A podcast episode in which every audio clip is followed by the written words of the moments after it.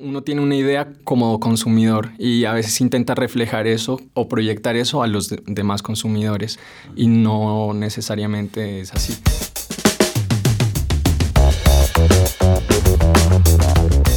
Hola a todos y bienvenidos a Innovación Bancolombia, un podcast de Bancolombia en coproducción con Emprendete, en donde nuestra misión es aterrizar la innovación y llevarla al ADN de todos, a través de historias de líderes que hayan vivido y respirado la innovación. Por eso, cada semana les traemos un nuevo invitado para que nos deje lecciones y aprendizajes que podamos aplicar en diferentes contextos. Si eres empresario, emprendedor curioso de la innovación, compártele este podcast a alguien que sepas que le va a encantar. Y si tú haces parte del Grupo Bancolombia, ayúdanos contándole a tus colegas de este podcast para que inyectemos innovación a toda la organización. Si les gusta este episodio o algún otro, les pedimos que nos sigan en Spotify y nos dejen una reseña de 5 estrellas en Apple Podcast.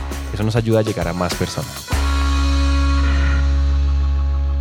Una de las características más famosas del mundo del desarrollo digital es la velocidad de cambio, esa capacidad de iterar, de hacer pivotes y de corregir errores muy rápidamente. Por eso las apps, los videojuegos y el software profesional tienen actualizaciones todo el tiempo. Eso es porque los desarrolladores y los diseñadores de los productos digitales tienen varias herramientas que lo hacen posible, como los datos de uso del software o como la retroalimentación cuando el producto sale a las manos de miles de personas. Es un ciclo constante de entender lo que pasa con los usuarios y de iterar, iterar e iterar y volver a iterar. Es un proceso que no es nada fácil y tiene muchas partes móviles. Y como sabemos que muchos de ustedes están haciendo sus propios productos digitales, hoy tenemos un episodio lleno de lecciones prácticas y aplicables con el equipo de producto de Plink para hacerles a ustedes la vida más fácil. Plink, por si no sabían, es un intraemprendimiento de Bancolombia que se dedica a hacer análisis de datos de consumo para que los negocios puedan tomar mejores decisiones y que los consumidores puedan ser más eficientes con sus gastos. Y antes de empezar, si quieren conocer toda la historia de cómo comenzó Plink y cómo ha sido la experiencia de hacer un intraemprendimiento en Bancolombia, en el episodio 5 hablamos de toda esta historia. Ahora, pues sin más preámbulo, entremos en materia y conozcamos a nuestro equipo de hoy.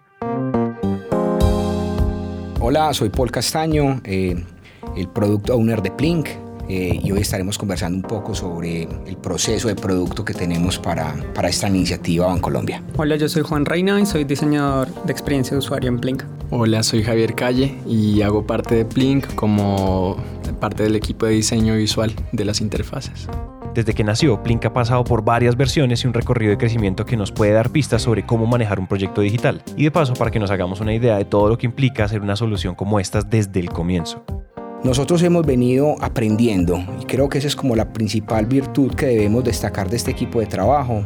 Estamos aprendiendo que primero eh, no nos la sabemos todas, pero el punto clave de ese proceso de aprendizaje es el cliente, tanto el cliente comercio como el cliente consumidor. Con ellos hemos vivido esta experiencia de entender cuáles son sus necesidades, cuáles son las particularidades a partir de esas necesidades venimos al banco, diseñamos, ideamos soluciones, las validamos nuevamente con los clientes, eh, hacemos un proceso de refinamiento de una posible solución, la cual posteriormente sometemos a un proceso de priorización y finalmente de implementación.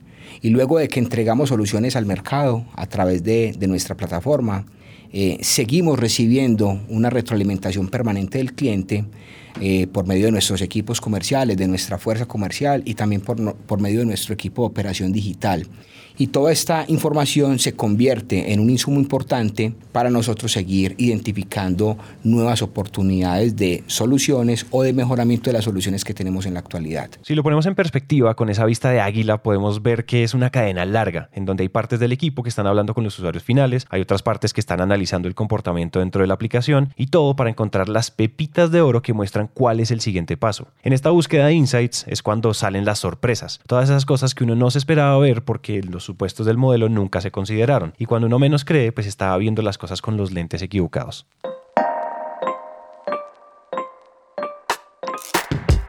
En algún momento teníamos un prototipo que, que, yo decía como, ya, nos sentimos orgullosos, este prototipo es lo máximo, eh, cumplimos todas las reglas a la perfección, tenemos steppers, o sea, tenemos todo lo que, lo que uno siempre ha leído que debería tener un buen producto.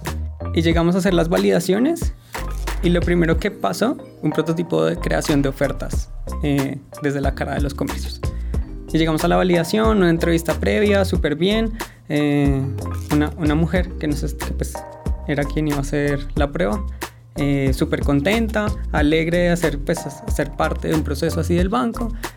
Y empezamos la prueba y, tenía que crear una oferta. Como se la estaba, pues había una guía. Va a crear esta oferta con, con esta aplicación. Y lo que pasó de entrada fue como, ah, bueno, pero es que aquí en mi negocio a mí, a mí no me sirven las ofertas. Yo no hago ofertas, nunca. Porque en este negocio eso no sirve. Y yo ya tengo un margen y, y no. O sea, a mí eso, o sea, pues chévere que el banco esté pensando en eso, pero pues a mí eso no me sirve. Entonces es como, ok, estamos validando con un montón de gente, el prototipo está bien, la señora igual, pues al final, después de un rato, resolvió la tarea, súper fácil, entendió, no hubo ningún error, lo pudo hacer, entonces teníamos como la validación, sí, toda esta gente puede crear ofertas en Plink. Es súper fácil crear ofertas en Plink, o sea, como conclusión. Pero el hallazgo es como a esta gente no le interesa crear una oferta, porque su negocio no se mueve con eso y porque cree que eso no tiene sentido. Imagínense qué pasa ahí, uno se queda frío y paralizado, porque es muy fácil pensar que esas respuestas matan el proyecto, como quien dice apague y vámonos. Pero no es tan blanco y negro, hay muchos tonos en el medio y por eso es tan importante acompañar el análisis cualitativo con el estadístico, preguntarse el porqué de las cosas y ir un poquito más allá desvirtuar un montón de mm, preceptos o hipótesis que uno empezó a formular inicialmente sobre, eh, no sé, qué intereses podría tener las personas alrededor de, ofertas específicamente, como la cantidad de visualización, cómo quisiera ver esto y qué elementos de la información eh, dentro de una oferta son eh, relevantes. Empezamos con una idea que terminó siendo muy distinta, digamos, eh, como su producto final, como la visualización final eh, en la interfaz de esa, de esa oferta. Y un poco eh, comprender que uno tiene una idea como consumidor y a veces intenta reflejar eso o proyectar eso a los demás consumidores y no necesariamente es así.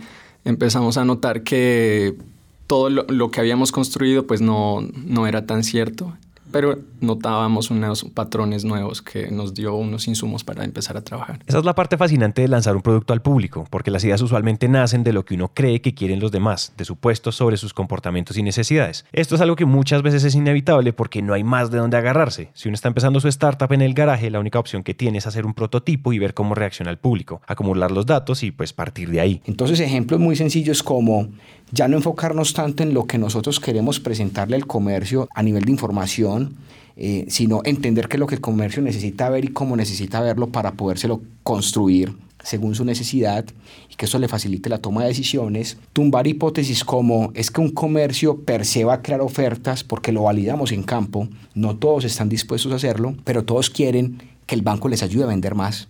Entonces empezar a, a unir una cantidad de variables que nos ha permitido identificar, tumbar hipótesis, crear nuevas hipótesis que hemos salido a validar. Pues sí, hacer productos como estos es como caminar en la cuerda floja, entre lo que la gente sí quiere y lo que no, lo que buscan versus lo que les molesta. El trabajo es encontrar ese punto en toda la mitad donde hay un servicio útil para ellos y buen negocio para uno. Aquí hay otro reto, porque los libros de texto nos pueden dar las teorías sobre lo que quiere un consumidor, pero en la vida real hay muchos factores para la toma de decisiones, y el equipo se encontró con uno de esos que nadie se esperaba parte del primer proceso que se hizo el, semestre pasado fue entender cómo las personas eh, consumían eh, ofertas o sus intereses alrededor de ofertas.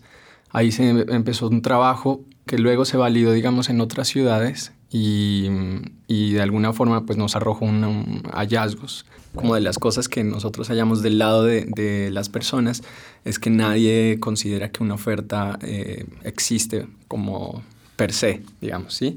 Como que la gente cree que las ofertas son una suerte de engaño, como una metodología de deshacerse de productos, eh, no sé, en mal estado o, que, obsoletos y que no va a beneficiarlos como de alguna manera. Entonces, siempre hay una, hay una sospecha desde el lado de las personas hacia, hacia una oferta.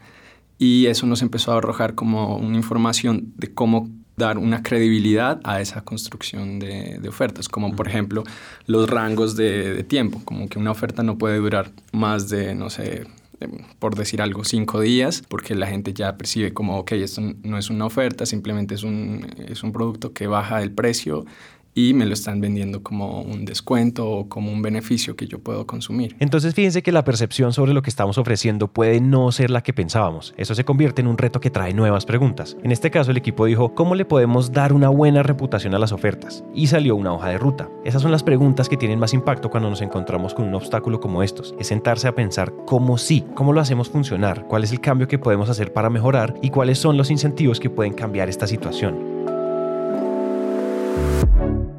Muchas de las apps y plataformas que están saliendo al mercado son de doble lado y buscan conectar a las personas que ofrecen algo con las personas que lo demandan. Eso hace que el trabajo sea doble porque toca pensar en hacer dos versiones del mismo producto. Por ejemplo, cuando alguien quiere manejar Uber, tiene que descargar la aplicación de conductor, mientras que los pasajeros pues necesitan la versión de pasajeros. Cada una tiene funcionalidades diferentes, se usa de formas diferentes y todo ese rompecabezas lo tiene que armar el equipo de desarrollo, cosa que no es fácil. Y hay, otro reto además, porque no solo son como dos, dos, tipos de usuario diferentes, sino son dos sistemas de diseño diferentes y como dos activos digitales que, que empiezan a tocarse. Es como convivir con muchas cosas al mismo tiempo. Que una parte súper importante de poder conectar esas dos puntas es entender bien las necesidades que tiene cada una, pues cada lado. Eh, de entrada, por ejemplo, para el caso de ofertas, era entender para un comercio que es una oferta que es muy distinto que para, que para un consumidor que es una oferta. Y hay muchas conexiones que toca empezar a resolver. Entonces tenemos mucha información tanto de los comercios como información de los consumidores, pero entender qué información de los consumidores le sirve a los comercios y qué información de los comercios le sirve a los consumidores es como todo el trabajo que toca resolver y cuáles son las, las motivaciones que hay ahí para establecer esos puentes. Esto puede sonar gracioso, pero una plataforma de doble lado es un gran puente, hecho de muchos pequeños puentes. La lógica del desarrollo y del diseño es la de unir los puntos, de encontrar las áreas comunes y mostrarle el valor de ellas a cada tipo de usuario. El comercio hoy cuenta con una plataforma de información, de contenidos, en la cual está aprendiendo a tomar mejores decisiones a partir de unos datos que describen su comercio. Y una de las decisiones que va a tomar es la creación de una oferta. Y la oferta es la que se convierte en nuestra unidad de valor. Esa unidad de valor es la que nos va a permitir conectar esas dos puntas. La oferta la crea un comercio, esa oferta llega hasta los consumidores a través de nuestros canales digitales. Y lo que esperamos es que el consumidor pueda de alguna manera gestionar la oferta. Y gestionarla no necesariamente implica comprar. Implica también que él pueda compartirla, que él pueda calificarla, que nos permita también con su retroalimentación mejorar nuestro modelo de asignación de ofertas al cliente y también con eso poder llegar al comercio a decirle, venga hermano, posiblemente como lo estás creando hoy, no estamos llegando al potencial que deberíamos tener y podríamos mejorar de esta manera para obtener un, producto mucho más atractivo para ese consumidor final. Paul dice algo que me parece tremendo y es que Blink considera que las ofertas son su unidad de valor y esa es la base sobre la cual se construye todo el puente. Entonces si ustedes están haciendo su producto digital, pues quiero que piensen en estas preguntas. ¿Cuál es su propuesta de valor? ¿Cuál es su unidad de valor? ¿Cuál es ese punto clave en el que se basa la propuesta de valor del negocio? Van a ver que romperse la cabeza con estas preguntas al comienzo es muy importante y trae mucha claridad. Y a medida que los productos van madurando y el equipo va creciendo, hay uno de esos errores que es fácil de cometer, pero que podemos evitar si decidimos ver las cosas en perspectiva. Yo creo que la principal es como no dárselas de rockstar, porque en el proyecto todos somos muy nuevos y Plink tiene mucho trabajo de mucha gente de mucho tiempo. Y es muy fácil llegar a un proyecto y decir como, ay, pero ¿por qué no lo hicieron así si es muy obvio? Eh, y creo que ese es el primer error que, que, uno comete o que puede llegar a cometer cuando entra en un proyecto de estas dimensiones, con tantos datos y con, con una trayectoria como medio agrietada en, en algunas circunstancias. Y es entender primero por qué las decisiones que se tomaron se tomaron, por qué las personas que están trabajando ahí eh, son partícipes y, y, por qué tienen esa postura frente al, al, al, producto. Creo que eso es como el principal aprendizaje y que siempre hay una dimensión mayor a la que uno está viendo. Como que abordar los proyectos con mucha humildad y primero entender y mapear absolutamente todas las decisiones que se tomaron para ahí sí empezar a tomar decisiones propias. Sí, uno puede ser bueno, puede tener una super experiencia y unos super títulos, pero nada de eso es razón para entrar a patadas a un equipo. Primero, porque nadie va a querer trabajar con esa persona y segundo, porque la humildad es reconocer que hay algo más grande que yo y que el trabajo de todo el equipo es muy valioso. Y en ese reconocimiento, otro de esos errores que toca tener presente para evitarlo a toda costa es el de no dañar el trabajo de los otros. Un gran aprendizaje de todo el, lo que yo he participado en Plink es que uno va a caminando, diseñando cosas y, y, se encuentra con que le está pateando la lonchera a cualquier otro equipo. Entonces, uno puede tener las mejores prácticas y ser súper juicioso diseñando, eh, cumpliendo los mandamientos así en orden, de usabilidad, de experiencia, eh, pensando en accesibilidad, todo.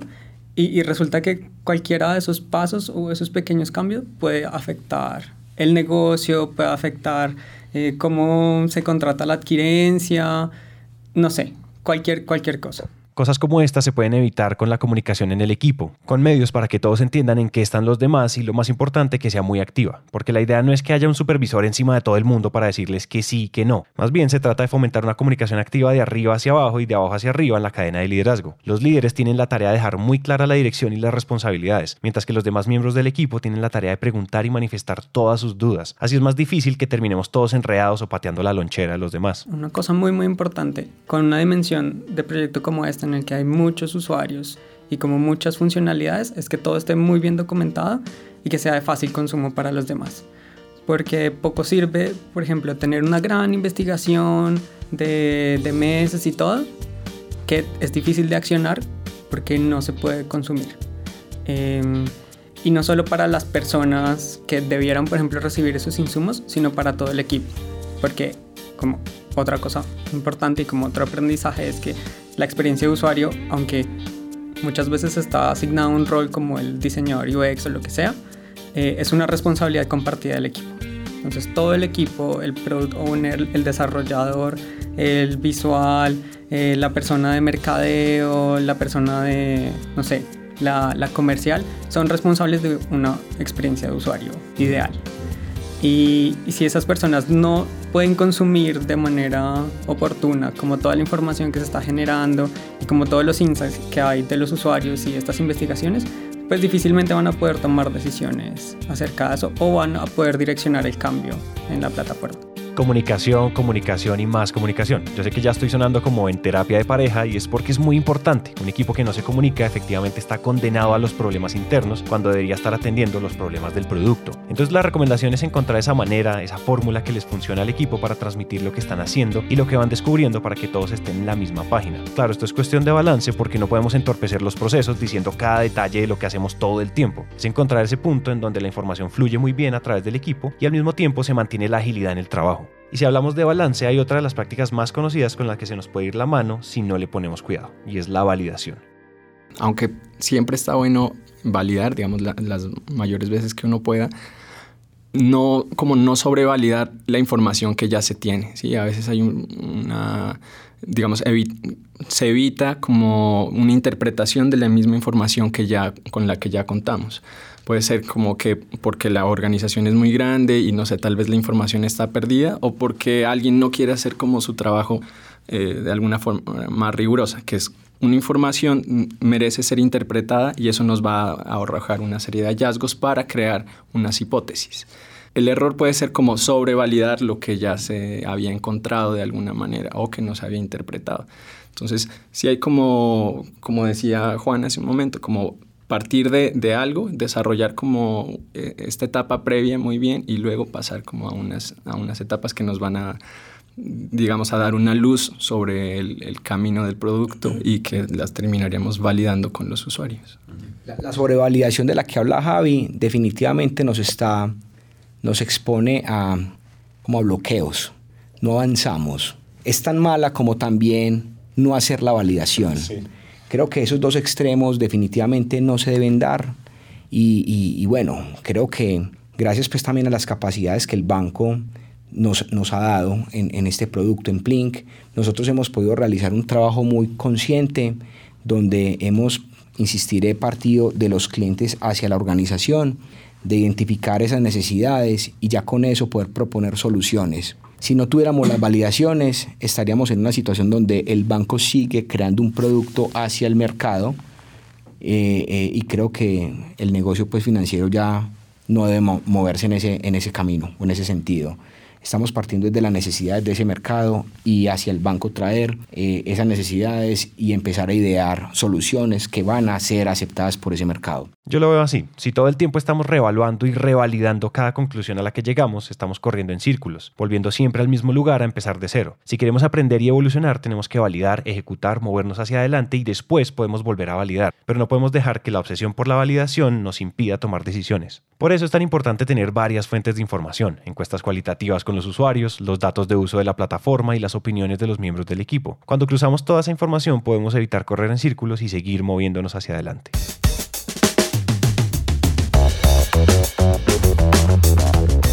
Hasta aquí llega este episodio. Muchísimas gracias al equipo de Flink y esperamos que lo que acaban de escuchar haya logrado aterrizar algún tema, concepto o idea o que simplemente hayamos hecho algo un poco más sencillo de entender. Recuerden que si quieren más contenido como artículos, infografías o videos sobre todos estos temas, vayan ya a www.grupobancolombia.com slash innovación. Recuerden suscribirse en donde sea que estén escuchando esto, Spotify, iTunes, Google Podcast, Apple Podcast o en donde sea. Recuerden dejarnos una reseña de 5 estrellas en Apple Podcast si este episodio les gustó. Eso nos ayuda a llegar a más personas. Y ahora también se pueden inscribir y seguirnos en Deezer. Este podcast podcast es una coproducción entre Bancolombia y Emprendete, una marca de Naranja Media. Nos vemos en el siguiente episodio y gracias por escuchar.